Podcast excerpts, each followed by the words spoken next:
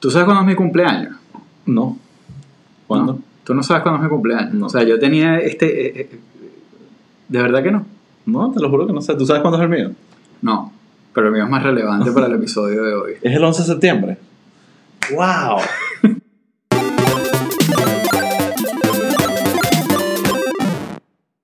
bueno, Raúl, ¿cómo está la cosa? ¿Todo bien? Bien, chamo. Aquí. Bien. Mira, eh, mencionamos en unos cuantos episodios atrás el tema de que Biden había decidido terminar la guerra en Afganistán. Acabar la guerra. Acabar la guerra en La guerra de los 20 años. Exacto, una guerra que eh, va a cumplir 20 años eh, técnicamente, creo que es el 7 de octubre de, de- de este año, Sí. del 2021. Eh, pero para todos los que de alguna forma, yo tengo 42 años, voy a cumplir 42 pronto, tú tienes 41, Sí. eh, el 11 de septiembre y la guerra de Afganistán, pero sobre todo el 11 de septiembre, que fue lo que originó, de Ujú. alguna forma, el detonante de la guerra de Afganistán, es uno de esos eventos Sí. históricos que nunca vamos a olvidar. Claro. Y, y yo siempre, desde que sucedió el 11 de septiembre, ahorita hablamos un poco de eso, siempre me preguntaba cuál va a ser ese próximo evento que va a cambiar el mundo. Y creo que más o menos ya sucedió con, Sí. con el COVID. Creo Sí. que el COVID, aunque de maneras muy distintas, Sí. eh, creo que el, tienen como ese elemento de eh, un antes y un después. Sí. Entonces, yo, yo creo que, y, y bueno, una cosa que también es importante, eh, o sea, este episodio es como, o sea, esto es un tema que es súper amplio sí. y que va a ser largo porque, eh, porque de aquí al 11 de septiembre, que es como que la fecha que... que, él promet- que Biden prometió que- para exacto, retirar a todas que- las que tropas. para retirar a todas las tropas van a pasar muchas cosas. Y bueno, vamos a seguir hablando de esto. Pero entonces lo que nosotros queremos hacer con esto es como que eh, nos vamos a apoyar más como en, en lo que... En la reflexión de por qué, Es- por qué esa guerra existió Sí. y, y- y- y- No, y de, de por qué y, y también cómo, cómo nos impactó. Porque, tal cual. porque nosotros lo hemos dicho bastante. Bueno, tú dijiste, tenemos cuarenta y ah, tantos años, somos exennials, como nuestro gobernador Ron DeSantis. Exacto. Eh, y, y, y- y lo vivimos, o sea, lo- no como unos niños, pues, o sea, es algo que yo recuerdo, o sea, las referencias que si el Caracazo y todo eso es como una, eh, para, ¿sabes? Una cosa que está como para un venezolano, que es tan importante para nosotros, como algo que está ahí, Ujú. pero nosotros esto sí fue algo que, que lo vivimos, pues. sea, Yo recuerdo el fue- Caracazo, muy, estaba muy pequeño, recuerdo mucho el, el, El golpe. el- golpe de Estado de, Sí. de- de Chávez, no sé si te acuerdas de ese presidente, pero en fin, después podemos Sí. hablar de él. Eh, y, y tengo un recuerdo y por ahí quiero empezar este a Chávez hacerlo eh, más. no era uno que, que vino antes de Trump. Exacto. Exacto. Exacto. Eh, Quería arrancar por eso, como Sí. que tener la conversa, y, y eso es algo que pasa mucho, eh, y me interesa que incluso la audiencia y los que nos están escuchando echen su cuento, que cómo viviste tú el 11 de septiembre, qué estabas haciendo, qué pasó, y, Sí. y- y ese día. Quiero que primero hablemos de ese día y después hablemos un poco de el impacto, porque a mí personalmente eso me cambió, me cambió incluso mi profesión, Claro. mi carrera, siento que hoy estoy aquí hablando un poco por cosas que sucedieron después de ese evento. Entonces, nada, Sí. déjame, déjame escucharte. Ay, ¿Qué pasó? Bueno. ¿Dónde estabas tú cuando sucedió Bueno, el 11 de primero que nada, era mi cumpleaños. O sea, estabas Sí. eh, levantándote el día de tu cumpleaños. Levantando el día de mi cumpleaños. No, bueno, estaba en, Ya el, estabas despierto, en el pues. último sueño, en el quinto sueño, porque Ah, fue, ok. fue temprano. Fue a las 8 de la mañana. Exacto, y a esa hora no. no Ah, eh, tú eras de esos que dormía dormía hasta tarde. hasta las 11 mínimo. Está bien, no. Y mm, la verdad es que, bueno, también eh, estaba solo en mi casa. Mi familia estaba de viaje porque era, era verano. Y yo estaba solo en mi casa porque llevé Derecho Laboral 2 a reparación. Mhm. Porque a mí no me gustaba el derecho laboral. A pesar de que eventualmente aprendí mucho derecho laboral. Exacto, porque eso es importante. En esa, el 11 de Sí. septiembre en, en Venezuela es vacaciones. Estábamos en vacaciones, de exacto. Y yo se suponía, yo tenía un examen al día siguiente de reparación. y era mi cumpleaños, además. Qué, qué alegría. Sí, eh, eh, y yo por supuesto dejé todo para última hora, porque de qué otra forma se, se presentaba un examen de reparación. Sí. y tenía que estudiar muchísimo ese día y me llamó una amiga, eh, apenas pasó, para decirme feliz cumpleaños, pero mira, feliz cumpleaños, pero tú has visto la televisión. Y me acuerdo que al principio estaba, eh, claro, era otra época, que, y creo que esto es súper importante, no era una época de hiperconexión, de, dependías Para de, de la televisión. Estamos hablando O de- and- año 2001. 2001, no, o sea, internet Cero- era... cero redes Sí, sociales. no, eh, y- igual el trabajo de los medios en internet era muy escueto, no, No, no, era... esto fue un evento inmediato. televisivo. Fue un, un evento televisivo, entonces... Entonces no había mucha claridad al principio. Yo me acuerdo que, que, que a, a mí ella me dijo como que, mira, como que se estrelló una avioneta en, en, en- en la, el World Trade Center. Y yo, Una, una avioneta. O sea, Mira, man, se estrelló una avioneta en la Torre Parque Central. O sea, no sé, pues, o sea. sí, sí, sí, así fue que empezó. Eh, yo, eh, este, y, y obviamente me fui despertando y ahí me empezó a escribir gente también, porque bueno, mucha gente que sí, bueno, era mi cumpleaños y que sí, mi mamá, mira, pero es tu cumpleaños, chévere, eh, me- llamándome, feliz cumpleaños, pero viste lo que pasó ahí, prendí la televisión y bueno, la primera imagen, eh, esa del, del humo Ujú. saliendo de la torre era impresionante, pero ahí mismo que yo la prendí se cayó. Eh, y después de que se cayó la primera, yo no, o sea, la, la- o sea, lo de la segunda era algo que yo no me lo... Porque primero se estrella el... eh, o sea, fue tan absurdo el momento entre el primer avión y el segundo avión. ¿Cuánto tiempo pasó? O sea, ya- No, no me acuerdo, pero fueron probablemente 20 minutos. pero, pero fue súper absurdo porque ya lo, lo cuando se identificó, cuando que era claro que ah, se había estrellado un avión contra la torre, no, nunca ibas a pensar que había un segundo, pues. Sí. Au- Aunque, aunque pensaras que era es un que ataque parte de, lo que, terrorista. ah, parte de lo que pasó fue que con el primer avión, y yo ahorita entro con mi historia, pero la, la noticia que se estaba cubriendo era de un avión se estrelló, ¿qué habrá pasado? ¿Habrá sido un avión, un error? Sí, exacto. Era como que no había Claro, un una... error- un error como que bueno. Claro, pero, pero ha pasado ya- antes. Incluso me acuerdo que había el caso de unos aviones que se estrellaron antes, o sea, de- pero pequeños, o sea, avionetas y cosas así. Eh, ahora, cuando se estrella el segundo, y es que todo el mundo se pasa el switch de, ok, Sí. aquí está pasando algo Claro. mucho más Sí, sí, complicado, sí. que todo el mundo como que intuía que era un ataque terrorista, pero podía pensar que era, o sea, podía pensar que era un loco, o sea, como Claro. que no había una claridad de que era Claro. lo que fue. Claro. Eh, Y empiezan, eh, y, y- y claro, bueno, yo ahí obviamente me sentí con licencia para definitivamente no estudiar, porque está pasando. sí, sí, el mundo se está acabando. el mundo se está acabando. Pero, pero, pero sí, eh, mira, o sea, aunque fueras una persona que no tuvieras mucha conexión con Estados Unidos o con Nueva York, eh, de verdad que, o sea, ver eso fue como, sea, eso de, de- era una imagen de Independence Day. Sí. O sea, era una imagen de, de- de película apocalíptica.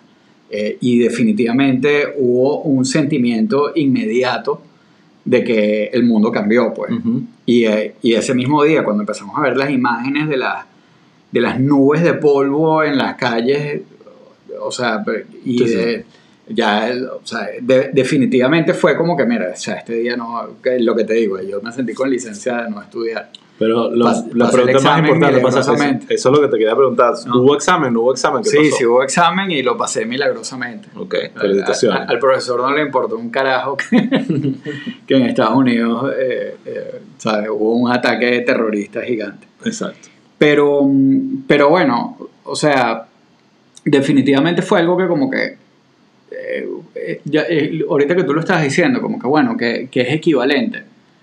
Bueno, este gran momento de, de la pandemia, pero la pandemia ha sido larga, ha sido lenta y Las ha ido imágenes no son gradualmente ha ido cambiando las cosas. Nosotros en un momento comparamos, el- eh, bueno, no lo comparamos, pero dijimos, bueno, este es un before and after el, el 6 de enero cuando atacaron el Congreso. Esa imagen en Estados Unidos también es algo que nunca se había visto, pero no cambia el mundo de la forma que lo cambió el 11 de septiembre porque, porque o sea, quizás sí cambia como un poco la, la, la, la política antiterrorismo de Estados Unidos. O sea, y sí la cambia, definitivamente sale, hay un shift de afuera hacia adentro. y eso es importantísimo. Pero, pero allá en el 11 de septiembre hubo algo más, o sea, fue algo de verdad como tan trágico, tan poderoso, eh, que es, es, como una mezcla entre, entre eso del 6 de enero y, y, y el, el, poder de lo que ha sido la pandemia la, y de la, la, cantidad de gente que se ha muerto y todo eso. La gran diferencia con el 6 de enero es que el, el, lo que logró el 11 de septiembre fue unir a todo el mundo. Se unió, sí. o sea, no hubo, por un momento, la popularidad de Bush se disparó. Eh, todo, to, bueno, la guerra de Afganistán, todo el mundo votó por ello, no todo el mundo, pero el apoyo que había claro. de ambos partidos era realmente una movida bipartidista. Sí. Y es, eh, un caso como el 6 de, de, de, enero es al revés, es una cuestión que di, está dividiendo. Sí, el exacto, país. que divide el país. Es verdad, eso, eso, es un buen, sí. buen punto. Eh, ahora te voy a contar mi historia con el 11 de septiembre. Yo, para ese momento también tenía eso, 22 años probablemente. Sí, yo estaba cumpliendo 22. Tenía 22 años. Eh, estaba estudiando comunicación social en la Universidad Católica. No estaba llevando, lo siento, pero no estaba llevando ninguna materia de reparación porque me acuerdo que al día siguiente me estaba yendo de vacaciones para Margarita. Uh -huh. Era como que eh, sabía que eso, o sea, y me acuerdo después irme a Margarita desesperado por porque Margarita no había como no teníamos cable y yo como voy a estar sí. viendo esto por televisión nacional y estaba como toda esa tragedia de y como decimos, en esa época no es que uno se llevaba la. Claro, claro. No, y, iPhone, y, además, además iba saliendo imágenes, imágenes, imágenes. O sea, todos los días había algo nuevo y había. Y, fue la, y fueron varios días. Fueron porque. Varios. porque y, y, fue una historia que. que, que porque se, se cayeron otros edificios. Esto, el tema del rescate de la gente que se quedó atrapada. O sea, fueron varios días de de primero de entender qué Carrizo es lo que había pasado. No, y todo el movimiento geopolítico y de guerra que empezó sí, a armarse. Eso claro. empezó inmediatamente. Sí. ¿sabes? Entonces, yo estaba en mi casa, ya yo estaba despierto, eh, y, y, estaba viendo televisión, pero no estaba viendo noticias. Uh -huh. eh, y en eso. Estaba viendo comiquitas. Estaba viendo comiquitas o algo, no me acuerdo qué era, pero en eso, como que me entero y cambio de canal, de que había algo y cambio de canal a ver, eh, pongo CNN, me acuerdo perfectamente, CNN International, que era como el canal de cable que, para ver noticias uh -huh. que yo tenía en DirecTV en ese momento. Y cuando veo, ya la, el primer avión estaba, pero todavía no se había estrellado el segundo avión. Estaba como en este momento y yo me quedo, me acuerdo que estaba en la cama viendo como ah, mira, qué casual, o sea, un avión se estrelló. Qué loco. Y en eso, sí. qué loco. Y de repente, ¡pum! Vi en vivo cómo entra sí. el segundo y yo me acuerdo que literalmente sentí cómo cambió mi vida, ¿sabes? Como que me pegué al televisor y me quedé todo el día obsesionado viendo la transmisión de CNN, que fue una transmisión interesantísima. Me acuerdo que estaba Aaron Brown, que era un periodista que después de ese evento aprendí a respetar mucho y a seguir, que fue el que hizo la transmisión desde una, desde una azotea. Y bueno, fue ese día de absoluto impacto, de de, de, del el evento visual, porque claro. era todo, lo del Pentágono, lo del de, avión en Pensilvania, lo de, o sea, pasaron muchísimas cosas que... Claro, porque el ataque era mucho más amplio. El ataque era mucho más amplio. El plan original era estrellar dos aviones, uno contra cada torre de, de las Torres Gemelas, eso eh, sucedió. Otro estrelló un avión en el Pentágono, eso también sucedió. Y otro era... Eh, estrellar un avión en la Casa Blanca y eso no sucedió, que ese es el United 93, sí. el vuelo oeste, que incluso hay una película al respecto que básicamente la gente de la cabina se alzó y se... Y se ah, eso es lo que... Sí. sí. y se estrellaron al parecer, o sea, entonces... Eh, y no lograron. Yo creo que había una grabación y todo de, de, de, un tipo diciendo, como que llamando al esposo. ¿no? Sí, sí, hay grabaciones de teléfono diciendo, de, diciendo mira, honey, goodbye, despidiéndose que vamos a hacer algo y tal. Exacto. Y lo, y lo, del Pentágono, me acuerdo al principio decía, no estaba claro que, y bueno, eso todavía nunca ha sido como, uh -huh. eh, siempre ha tenido como una especie de, de velo por encima. Todo, o sea, las teorías Todo, de conspiración sí, que se generaron. En, en, aquel momento no estaba claro y de, había gente que decía que había sido como un misil. Uh -huh. Eh, que, o sea, pero no, no, hubo la claridad de, bueno, del avión que, que, que se cayó y de los dos que se estrellaron. Pues. Exacto. Entonces, sucede el evento, y yo siento que eso mi, o sea, yo ya estudiaba comunicación social, por lo tanto ya yo tenía como que interés en noticias y cosas, pero era normal, no era una obsesión, como puedo decir que tengo ahorita. Eh, y ese evento generó en mí una, casi una obsesión por, por el tema de noticias que después se tradujo en humor político, chigüire, todo, todo, pero yo lo que hacía era todo el tiempo ver CNN, cambiar para el otro, ver el, eh, en ese momento con cable venezolano también había, no había muchas otras opciones, pero estaba como que siempre en el interés de ver opciones. Sí. Entonces, y, y de ver noticias, ¿no?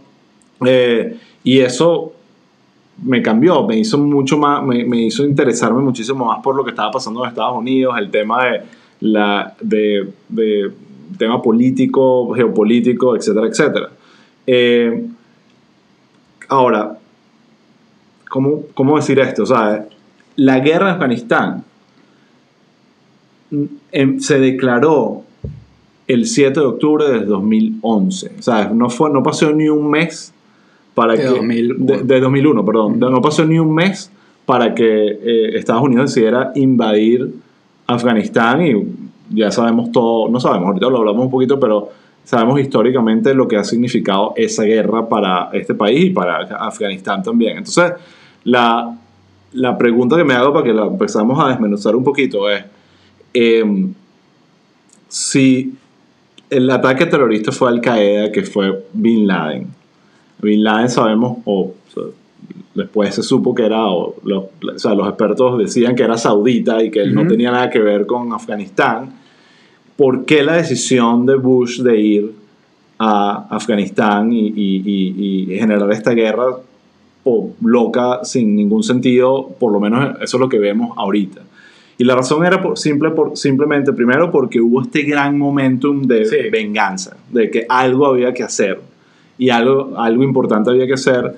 Y ellos ya sabían, porque Al Qaeda, el video de Al Qaeda salió de Bin Laden celebrando la, el ataque y, y como que asumiendo responsabilidad, dio creo que al día siguiente o, o pocos días después. No fue algo que se tuvo que investigar. Ellos mismos levantaron la mano y dijeron, fuimos nosotros. Eh, y los talibanes, que son este grupo radical eh, que vive en Af- Afga- Afganistán, totalmente misógeno y- y, bueno, no entremos en detalles, pero unos locos de, de carretera, eh, estaban como que de alguna forma o completamente alojando a Bin Laden en Afganistán y protegiéndolo a él.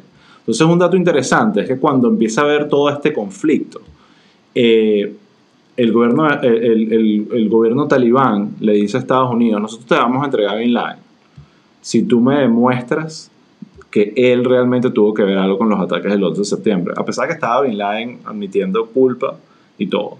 ¿Qué pasó? Yo, yo lo que siento, y ahí fue el gran cambio del gobierno de Bush, y ahorita voy a hacer el- el- un, poquito, un poco inciso en eso, eh, pero el gobierno de Bush, de pasar de ser un gobierno, no sé si tú te acuerdas cuando él se lanzó a la campaña, él estaba con el concepto de compassionate conservatism, y él estaba moviéndose muchísimo al centro, eh, tratando de, de- de levantar mucho el, el voto independiente. Recordemos que la polarización en ese momento no Sí. era tan radical y todo el mundo veía en el espectro político republicano El a, Bush, era eh, importantísimo. eh, eh, a Bush como el centro casi, Sí, que, sí. que este, casi que es demócrata, ¿no? Es así lo veían, ¿no?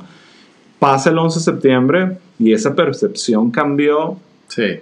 inmediatamente. Sí. Y parte, yo- parte de lo que pasa no solo con la guerra de Afganistán, la guerra de Afganistán de alguna forma estaba como un poco más conectada. La guerra de Irak fue todo como que sed de venganza y apoyo casi absoluto de ambos Sí. partidos. Fue ese error. Y ahí, ojo, a- ahí cayó un gentío. Hillary, Biden, hubo muchísimos, muchísimos demócratas respetables ahorita, Nancy Pelosi, Chuck Schumer, eh, que, estaban, que estuvieron de acuerdo con la guerra de Afganistán. Fueron muy pocos como Obama, fue uno de los pocos que usó ese argumento de que yo siempre estuve en contra de esa guerra desde el principio. Sí.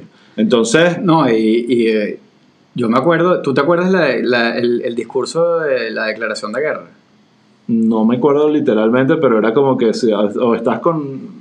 Él dijo uno, no sé si eso fue el de declaración de guerra, o estás con ellos o estás con nosotros. Ahí no había... Pero eh, eh, yo, yo lo que me acuerdo más que todo fue como el, el la forma, como el demeanor de Sí. él. Y, Él se transformó. Y yo me acuerdo que, que, que, bueno, en esa época ahí, además yo tenía, como yo le digo a, digo siempre que a, a mí lo que me salvó del, del, del comunismo y de la izquierda fue Chávez. Sí, Si Chávez no existiera, eh, ¿sabes?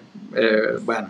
exacto. Eh, pero, pero yo me acuerdo que, que en mi casa, ¿sabes? Bueno, no sé, yo lo vi con mi papá. Mi papá le dijo, ¿sabes? Fuck yeah, USA. Todo. Yo me acuerdo que yo le vi la cara a Bush en ese momento, sí, me, me, me parecía así como los ojitos pegaditos, así chiquiticos, así que es como una especie de monito. Ujú. Y yo veía y decía, este tipo, o sea, la cara de loco. Sí. O sea, y, y ese momento a mí me, me impactó muchísimo como que lo que, o sea, lo que es pararte en televisión y declarar la guerra. O sea, eso era algo que yo no había visto nunca, pues. Totalmente. Y fue algo que me impactó muchísimo, pues. Y, y, y bueno, Ojo, no fue. Eh, o sea, cuando uno piensa en guerra, piensa en esta batalla constante, esta invasión. No, no, claro. una, invasión que, que el conflicto, digamos, de batalla duró muy poco y, y lograron tomar el control de. Afganistán. Pero evidentemente eso no le dio fin a la guerra. Después empezaron todas estas batallas, todas estas insurgencias a, suceder. Y, y bueno, eso lleva a 20 años de guerra, se van a cumplir el 7 de octubre de este año, y cuatro presidentes, de los cuales básicamente todos prometieron terminar con la guerra, Sí. incluyendo Bush, porque Bush nunca pensó que, que la guerra de Afganistán iba a durar siete años, que fue lo que él duró en, en su, en el gobierno mientras esa guerra existió. sí. Eh, entonces, después eligen a Obama con la gran promesa No, claro. con sí. la gran promesa. Entonces, ¿qué pasó? Y ahí es un dato interesante, que yo creo que todos estos candidatos, cuando están en sus promesas y Obama es uno que él siempre estuvo en contra de la guerra de Afganistán diciendo esto no debió ser, gente que se mueve por sus principios, eh, que obviamente respeto, y después llegan, le ganan la presidencia y hacen el primer briefing de seguridad y le muestran Le- toda le la tiran información. El, le tiran el archivo. le piden el archivo y, le- y ven eso y dicen, ah, ok. Sí, sí. Ya Yo- yo- entendí, mandas 70 mil Claro. personas más para allá. Yo lo que me imagino también es que en ese tipo de... Hay también como una... Como, como dije también, o sea, esto es... Este es un tema amplísimo al que le podemos caer a golpes y entrarle a los detalles. Pero, pero aquí diciendo Ujú. cosas que se dicen en los podcasts, eh, yo creo que, que tanto el principio de la guerra como la, o sea, hay, hay como un tema de, de, bueno, necesitamos resultados. O sea, en Estados Unidos pasó esto. Eh, obviamente, lo, lo lógico es, bueno, a identificar al culpable, qué es lo que se va a hacer. Necesitamos un resultado. Una invasión es un, re- o sea, es, es un resultado, no es el resultado final, pero, pero estás enseñando algo. Y así sucesivamente. Yo creo que en el camino se, se, se empezaron a atravesar cosas como que, bueno, no encontramos a Bin Laden. ¿Qué podemos hacer? Exactamente. Weapons of Mass Destruction No, y en Irak. Exacto. Y ahí no, y empieza el tema de, que es el otro debate, que es el debate que está surgiendo ahorita, de no te puedes salir, porque si sales, Claro. entonces los talibanes toman el control y se pierde todo el Bueno, progreso. bueno y- claro, lo- lo- y, eh, esa parte es importantísima, eh, eh, que, que es el... Yo siempre me acuerdo de, de tuviste Charlie, Charlie Wilson's War, Sí, la de, la de Tom Cruise, la de, de Tom, no, Hanks. exacto. que- y- con Tom Hanks y... Excelente película, sí. Exacto, que es de, es de Aaron... Es de un Sorkin. congresista, sí, es de un congresista, ¿no? Eh, sí, O un senador, Eh, es de Sorkin y está. Ay, este tipo que era buenísimo que se murió, que se me olvidó. Eh, y a- hay una escena al final donde, donde está Charlie Wilson hablando como, como este advisor de, de- de la, de la Casa Blanca, donde el tipo le dice como que. eh, ¿Sabes? Y que bueno, pero. Eh, o sea, están hablando de, de, de como que esas soluciones. eh, cortas, ¿no? Como que bueno, si les quitamos las armas, se las quitamos, por ponerte algo, porque no me acuerdo exactamente Sí, sí. cuál era la razón de la, de la conversación. Y el tipo le decía como que, ¿sabes? Y que tú no has oído el cuento del Zen Master. Eh, entonces le, le hace, le, le tira Philip Seymour Hoffman. Exacto. sí. Eh, le dice que una cuestión que yo siempre me acuerdo con Venezuela. Eh, que no, llegan al Zen Master y le dicen, Zen Master, el niño se cayó y se fracturó la pierna, qué tragedia. Y el Zen Master le dice, we'll see. Entonces resulta que, oye, Zen Master, el niño como se fracturó la, la, la, la pierna no pudo ir a la guerra.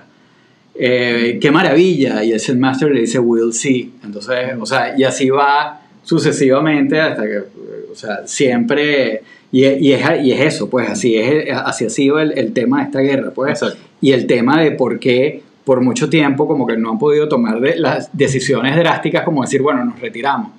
Porque, ay, nos retiramos, qué maravilla. We'll see. pero entonces armaron a las milicias locales y tal y matan a un gentío, pero, ¿sabes? Y, y, y, es así, pues, entonces, por mucho tiempo como que la mejor solución era no hacer nada, pues. Exacto. Y como que mantener el, el status quo. Por otro lado, políticamente necesitaba como la parte de los resultados, pues. Que Obama lo, o sea, cada, cada uno lo fue, lo fue manejando a su manera. Obama mató a Bin Laden. Exacto, eso iba a decir. Entonces, parte de lo que tú mencionas es, arranca la guerra y empieza como este momento de invasión. Yo me acuerdo que estaba, ahorita se me acuerdo, pero había como una especie de rebeldes que, aliados de los americanos que fueron los que terminaron tomando el control y el poder, como decir la oposición de, de Afganistán. Eh, ahorita no me acuerdo, era The Northern Alliance, creo que era el nombre de ellos, si mal no recuerdo. Y, y agarran, toman el control. La guerra se, no se acaba, sino que termina todo este momento de invasión y ahorita es este momento de como que batalla. Hay como, una de las cosas que me puso a averiguar, hay como 50 películas de, de, guerra en Afganistán y una más loca que la otra. hay unas que son buenas, eh, la de Outpost, hay, hay varias que son y tú lo que ves es que todas las películas, la moral de la película es qué hacían ahí, qué locura, qué absurdo era. Había, Creo que es la de The Outpost, que literalmente era como mandaron a unos pobres militares al lugar más expuesto del universo a que los mataran, básicamente, a, cuidar nada, a cuidar nada. Entonces... Eh, claro, claro, yo creo que ese era un problema grande de esto, como que, ¿por qué carrizo estamos haciendo esto? Exactamente, entonces yo creo que Obama entra con esa mentalidad de que esto es absurdo, se da cuenta que esto no es tan fácil y cambia rápido de opinión eh, y no solo mantiene la guerra, sino manda más tropas y hay como un surge eh, ahí. Eh, y bueno, después obviamente sucede, atrapa a Bin Laden, lo matan en Pakistán y ahí empieza como toda esta, esta locura de, bueno, ya, ya qué estamos haciendo aquí, o sea, ya, ya, no, ¿qué sentido tiene esto? Pero Obama creo que no tuvo como el capital político para tomar la, la, la, la decisión Después llega Trump, que irónicamente, siempre lo he dicho a todos estos venezolanos que soñaban con la invasión a Venezuela, que Trump fue antiguerra y estuvo en contra de la guerra de Irak y también eh, eh, creo que hay comentarios, pero pasa que se contradijo probablemente con la guerra de Afganistán, eh, no hizo nada al respecto. Y yo creo que habla un poco de la ineptitud de Trump de we'll see. O sea, esto no es algo que me importará. Bueno, eh, sí, hoy en día también sabemos, bueno, lo, que Trump se dedicó a jugar golf. Exacto. Por eso, fue como que ineptitud más que, que criterio político o una decisión política. Y después llega Biden y toma, yo creo, hay que respetarle el valor que tiene, porque es una decisión importante de, de prometer este fin. Recordemos, como dijiste al principio, estamos montados ahorita sobre una promesa. Ahora, ahora, yo creo que si seguimos como un poco la línea de Biden, que esa que, que, él ha seguido under promise and over deliver, si él está prometiendo lo de la guerra, o sea, lo del fin de la guerra, a lo mejor es porque es menos complicado de lo que pensamos. No solo... O sea, aquí estoy tirando una flecha... No, pero mira, lo que yo leí es que, y ahí pasa un poquito esto del... Eh, Military Industrial Complex, que lo llaman así, que es como que obviamente todos estos asesores militares, parte del tema es que es un complejo industrial y unos intereses económicos muy grandes. Todos estos asesores de, de, de Biden, en teoría, o la mayoría, le estaban diciendo no retirarse. Obviamente porque hay muchos contratos, muchos negocios y, y esa sensación de que, que, que difícil es tomar estas decisiones. Y Biden se puso duro y dijo, nos vamos, señores. Y, y, tomó la decisión. Y yo creo que ya, si te pasa el switch, que se acabó, se acabó, señores, se acabó, se va todo el mundo para afuera, es hasta más fácil que, que el guabineo de, bueno, vamos a ver y vamos así. Obviamente estoy seguro que va a haber algo de...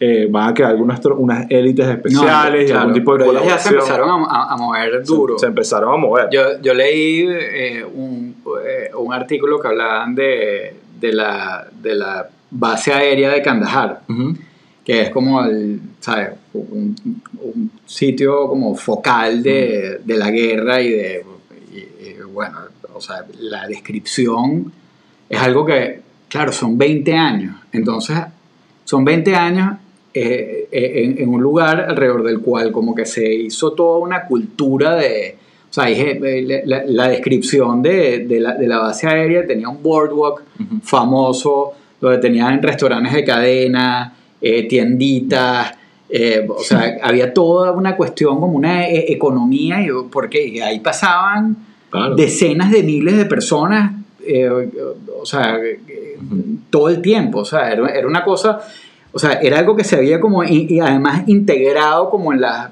eh, que, que- que yo, yo, estoy, yo estaba pensando incluso como que, es más, tú extirpas esos de ahí, de ahí y, va, y hay hasta un impacto económico. Económico, por supuesto. Mucha gente va a perder y no solo... O sea, y no digo impacto económico a nivel de negocios, de armas Sí, de- y ese de- tipo de cosas que obviamente, sino digo que- localmente. exacto, totalmente. O sea, eh, eh, y, y me impresionó porque además ellos están describiendo ahí ya eh, el- como va- de- han ido desmantelando la base y que ya es un peleadero de chivo y, y- y bueno, también es como la, la reacción de los militares afganos que están ahí que dicen como que bueno, mira, Sí. o sea, aquí este cambio de seña.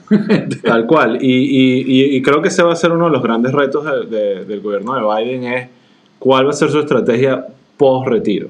Eh, porque recordemos, esto es muy importante, antes de la invasión de Estados Unidos, el gobierno, o sea, el gobierno no, o sea, la dictadura o la locura de los talibanes tenía el control del país y en ese país las mujeres no podían Sí, tener educación armado, los talibanes. no podían tener educación, o sea, no iban al colegio las mujeres, tenían que estar con velo, el burka puesto todo el Sí, tiempo. fundamentalistas. Eh, fundamentalistas radicales de verdad. Esto no es eh, como que, ay, bueno, es cuestión de esto. No, ellos eso- tenían todo, Eso es tu también, opinión. todo el tema cultural ese que volaban, que si, Entonces- que si la- sites arqueológicos y Exacto. Entonces, estatuas y... todo, todas esas personas y toda esa gente, la mayoría, asumo yo, en Afganistán, hombres y mujeres que se han beneficiado de esta apertura después de, las, de, de que los talibanes no tengan el control, deben tener mucho miedo ahorita y deben estar Sí. muy preocupados del futuro de su Bueno, yo creo que eso, eso, es, eso es todo un tema que incluso podemos hacer un episodio de eso, Exacto. porque, porque es, es- es un tema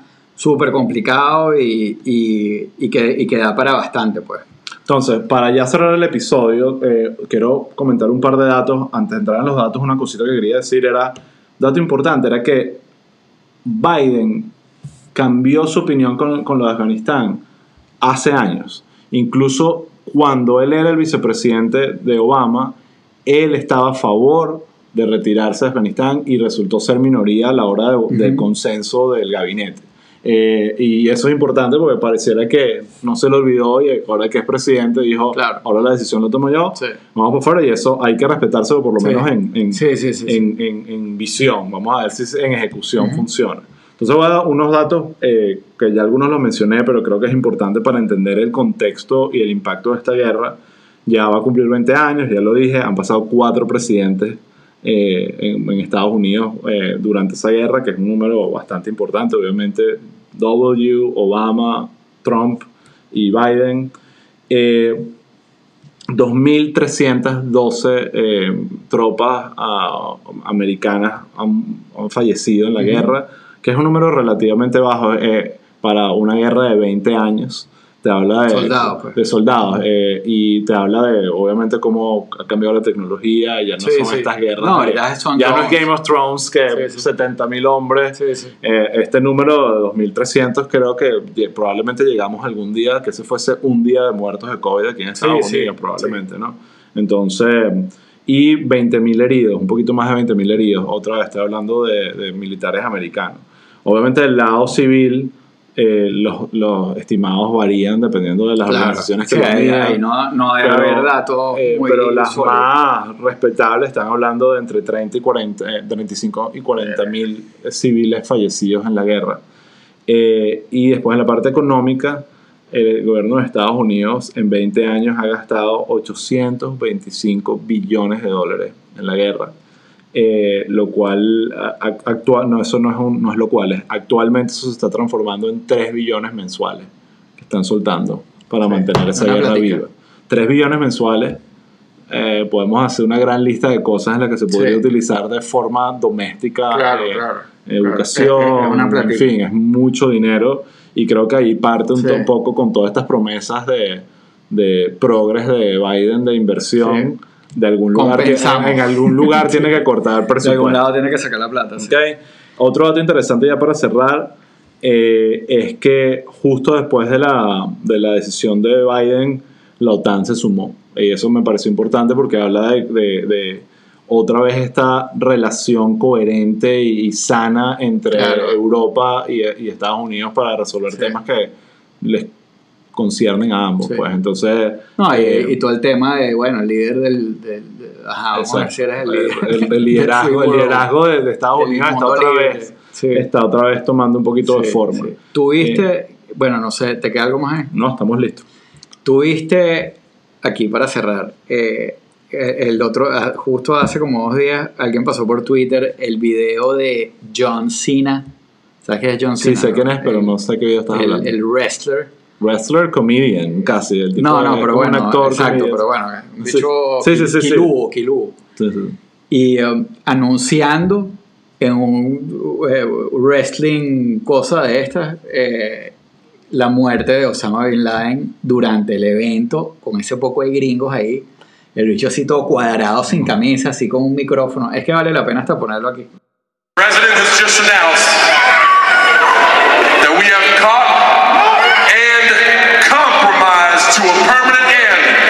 Osama bin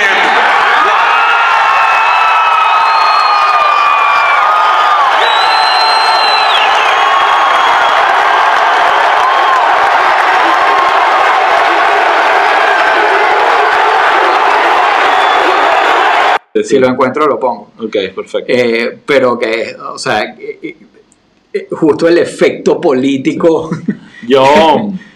impresionante Justa- eh, no, no va con esa historia, pero tiene como la- el efecto emocional, eh, un efecto emocional similar. Eh, como dije, a mí el 11 de septiembre me, me generó como cierta obsesión con el evento y con el tema de noticias y política. Entonces cuando sale eh, la película Zero Dark Thirty Ajá. de Catherine Bigelow, Sí. que sale nuestro, nuestro Edgar, nuestro, Nuestro Edgar, Edgar Edgar, Ramírez. Edgar Ramírez está en esa peli, tiene como 30 segundos en esa peli. Eh, me acuerdo irla a ver al cine aquí en Miami. Estábamos aquí en Miami, la estrenaron acá y la, la fui a ver eh, con, con mi esposa.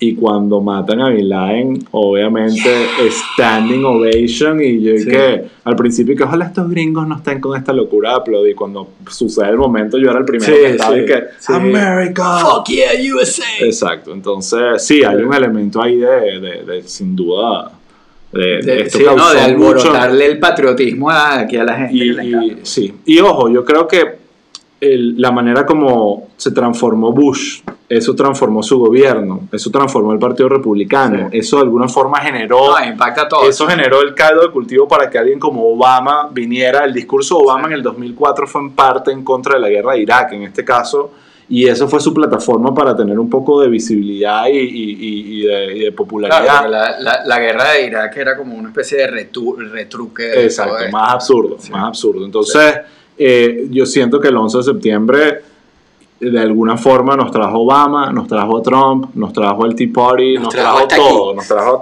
todo. Eh, incluso la manera como los canales de noticias se fueron transformando. Entonces, bueno, nada. Sí, y, hablamos. y- y eso, eh, estamos viviendo probablemente un momento similar en el que o Exactamente. sea, este evento va a definir todo lo que viene. Exacto. Entonces, Pero sí. bueno, estuvo interesante. Interesante, buena Eh, conversa. sí. Eh, seguiremos en Pueblo People haciendo updates sobre Sí. el tema Por de la guerra Echen sus cuentos en los comentarios de dónde estaban el 11 de septiembre. Exacto. ¿Qué, qué, qué, qué materia estaban reparando? Exacto. Y, o bueno. No, yo estaba en kinder. Exacto. Ojalá tengamos gente que Sí. diga, yo ni había nacido. Sí, yo ni había nacido. Sí, pero bueno, pasa. eh, sí, ojalá. Exacto. Eh, pero bueno, el resto acuérdense de suscribirse, eh, síganos donde nos estén oyendo, en Spotify, en Apple Podcast eh, y síganos en nuestras redes. Estamos en Twitter, arroba pueblo underscore people y en Instagram, arroba pueblo people. Nada, un Eso placer. Síganos, compártanlo y nos vemos en el próximo episodio. Hasta la próxima.